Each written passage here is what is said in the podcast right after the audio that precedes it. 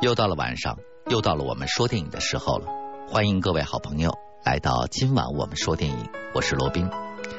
今天晚上我们要给大家介绍的是一部韩国的爱情喜剧片，它的名字叫做《七级公务员》。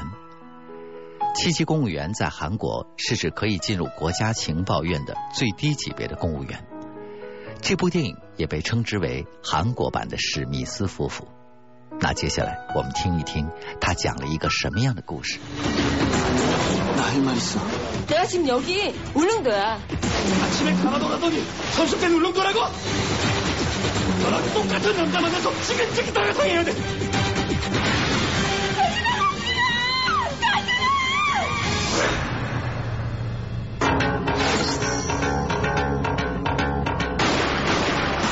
난 어디 개인적인 거 없어. 개인이고 그 조직이니까. 여보세요? 엄마. 나도 사랑 엄마. 어디까지 얘기했죠? 나도 사랑해, 엄마를까지 했단 말. 감사합니다. 목숨 걸고 하겠습니다. 조국을 위해. 평생 속이면서 살라고? 소리라고 기사가 없어. 신문 놓지 하지 말라고 말했지. 어디 있었던 건? 내가 왜 갔는지 몰래 서물어? 넌 어쩜 그렇게 뻔뻔하냐? 너처럼 거짓말로 살진 않았어. 까불지 마 나 평범한 회계사 아니야? 나도 평범한 청소부 아니야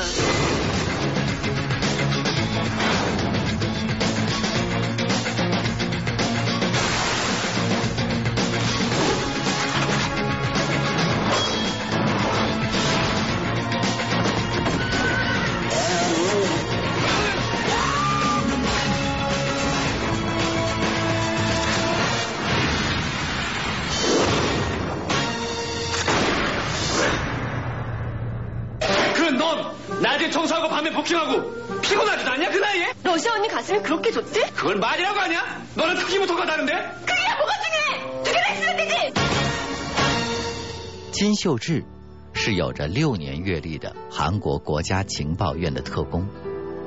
由于工作的性质，她无法对男友才俊说出自己真实的身份。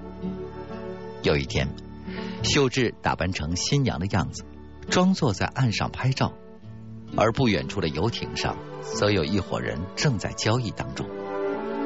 就在他们即将完成交易的时候，秀智这一组的其他成员一拥而上，窜上了远处的游艇，但是却没有找到游艇上交易的东西。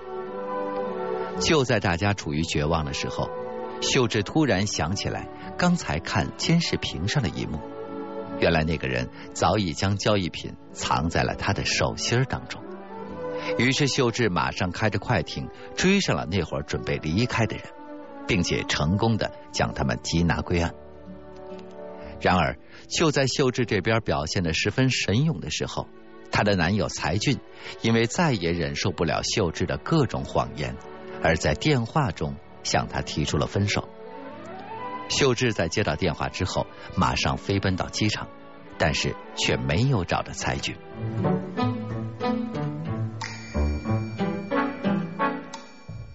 时间不知不觉就过了三年。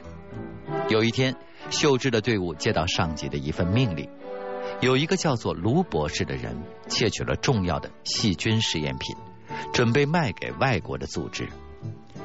为了防止这一个细菌试验品被运往国外，从而造成对韩国的影响，于是上级就要求他们的小分队一举擒拿和卢博士接洽的人。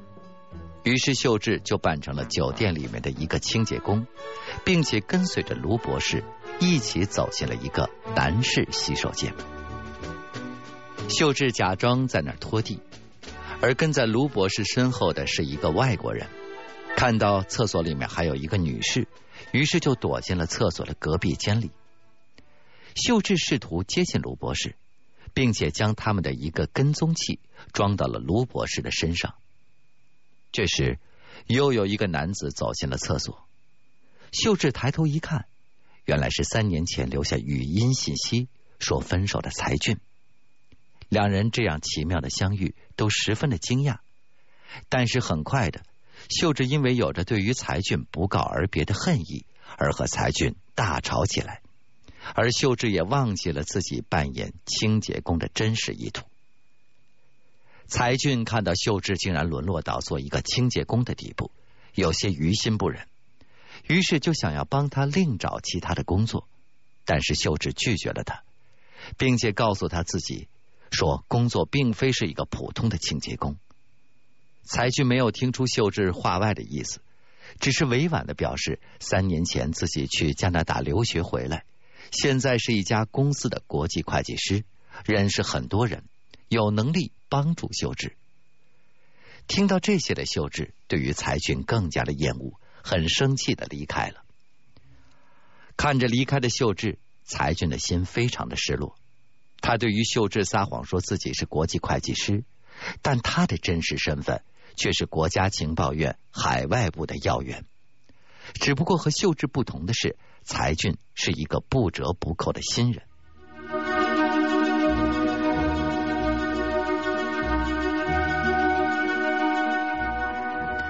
才俊第一天到海外部工作，就受到了组长的百般刁难，而才俊也总是不听组长的指挥，肆意的自己行动，这一点让组长对他非常的不满。海外部接到了上级的命令，跟踪俄罗斯犯罪团伙，并且适时的将他们拿获，而这个俄罗斯犯罪团伙正好是和秀智他们组追踪的卢博士接洽的人，但是由于情报任务的重要性。两个组的成员都不清楚对方的组正在追踪同一事件的犯罪分子。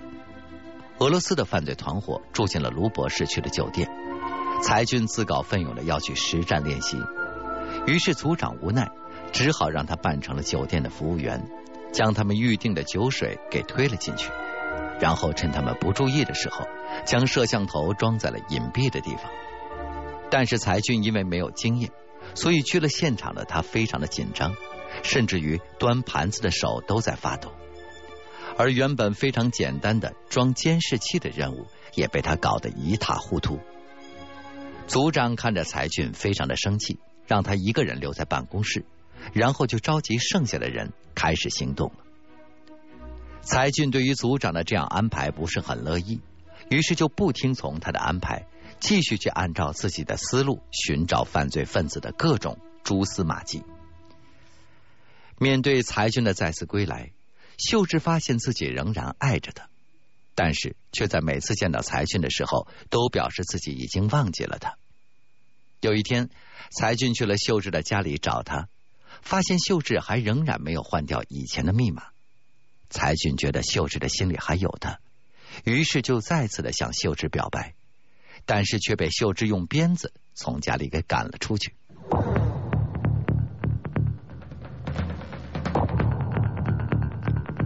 第二天，秀智继续跟踪卢博士，而才俊的组也接到俄罗斯犯罪团伙出门的消息，于是才俊就再一次的自告奋勇，装扮成出租车司机，跟在了俄罗斯犯罪团伙的车后面。才俊他们一直跟到了一家游乐场。才俊假装拿着一个宣传单挡在了自己的眼前，然后坐在了正在长椅上休息的卢博士的身边，然后就紧紧的盯着俄罗斯犯罪分子，而秀智则打扮成孕妇的样子，远远的盯着卢博士。俄罗斯的犯罪分子发现有人跟踪，于是就赶紧离开，而才俊就偷偷的跟在他的后面。另外一边，秀智则飞跑着跟踪卢博士。就在两个人在跟踪的时候，秀智和才俊都看到了对方，但是顾不得上去质问，两个人就又继续跟踪彼此要跟踪的人。卢博士躲到了鬼屋里面，秀智也跟着走了进去，但是里面的人太多了，以至于秀智最终还是跟丢了目标，只能是垂头丧气的出来了。而才俊跟着俄罗斯人进了一个兵器库。才俊和俄罗斯人拿着里面的兵器大打出手，最后俄罗斯人跑掉了，但是才俊却缴获了俄罗斯人的一把手枪。晚上回到家中的秀智孤单的为自己庆祝生日。过了一会儿，才俊出现了，他是专程过来祝贺秀智生日快乐的。才俊再次的向秀智示爱，但是秀智仍然没有接受。才俊一个人伤心的在雨夜里徘徊，但是想想不甘心的才俊，又再次的踏进了秀智的家门。秀智面对才俊如此真挚而又感人的告白，最终又重新接纳了他。两个人待在屋子里，聊起了那天在游乐园看到对方的事情。结果两个人都向彼此撒了谎。这个时候，才俊突然接到上级的命令，于是他就又撒谎准备离开。但是秀智却不相信，正准备发火的时候，突然自己的上级也打来电话，说要马上行动了。于是秀智只好装作善解人意的样子，要才俊离开了。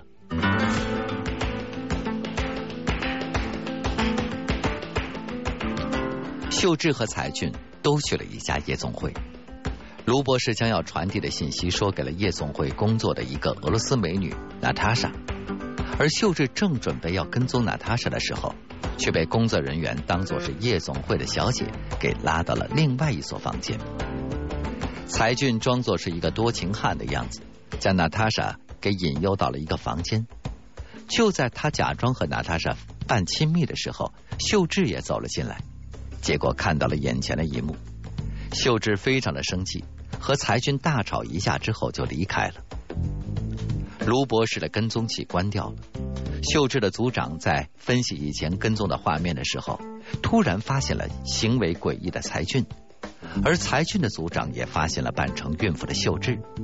他们都认为秀智和才俊可能是和他们要追踪的人是一伙的，于是就派秀智和才俊去和对方见面，并且将监视器装在对方的身上。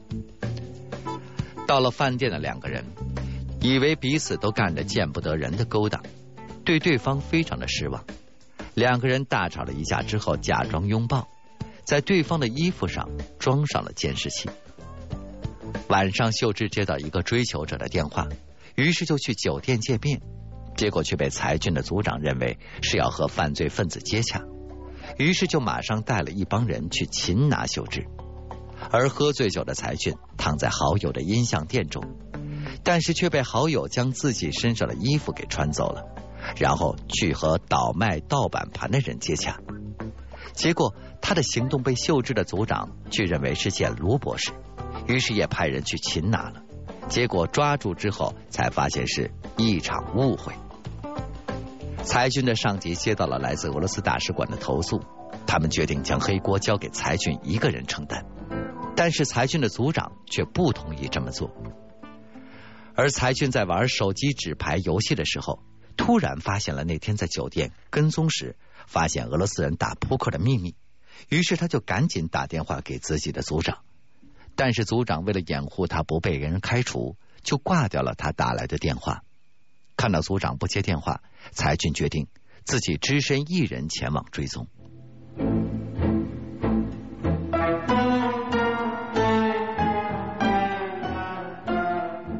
才俊去了一个秘密的房间，看到俄罗斯团伙的头子竟然是一个女子，于是他就偷偷的拿出手机，将他们的样子给拍了下来，结果却被对方给发现了，于是才俊就赶紧逃跑，但是慌不择路，一下子被一辆警车给撞倒在地。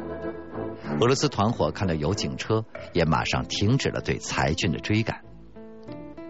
秀智因为被袭击而被组长误以为。他的行踪已经败露了，于是就不得不让他继续从事这一事件的追捕行动。秀智不甘心，偷偷的在组长他们离开之后，运用自己掌握的专业技能，查到了卢博士要去的方向是韵母洞，于是他就赶紧开着车赶了过去。才俊要撞倒他的张警官，用车载着他也去到了韵母洞。到了那儿，他让张警官守在外面。自己则一个人单枪匹马的闯进去抓人，秀智则与里面的人打了起来。就在秀智准备逃离的时候，才俊突然闯了进来。他以为秀智是和俄罗斯人一个团伙的，于是就将秀智作为人质。结果俄罗斯人竟然朝他们开枪了。紧急情况之下，才俊用后背挡住了秀智。看到才俊被打倒的秀智，情绪一下子变得非常激动，他跳下了台阶。和俄罗斯人大打起来。过了一会儿，才俊醒了过来。原来他穿着防弹衣，所以没事儿。他赶紧跑过去去支援秀智，在两个人的齐心协力之下，他们终于将俄罗斯人给擒拿了。而守在外面的张警官也将准备逃跑的卢博士给抓住了。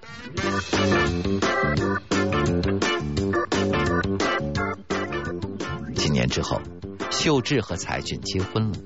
从那之后，两个人不仅是生活上的好伴侣，也成为了工作上的好搭档。好了，刚才我们讲到的是电影《七级公务员》，他秉承了韩国的电影幽默，让观众在笑声中感受男女之间的爱恨情仇。好了，今天的节目就到这里，我是罗宾，我们下期节目再见吧。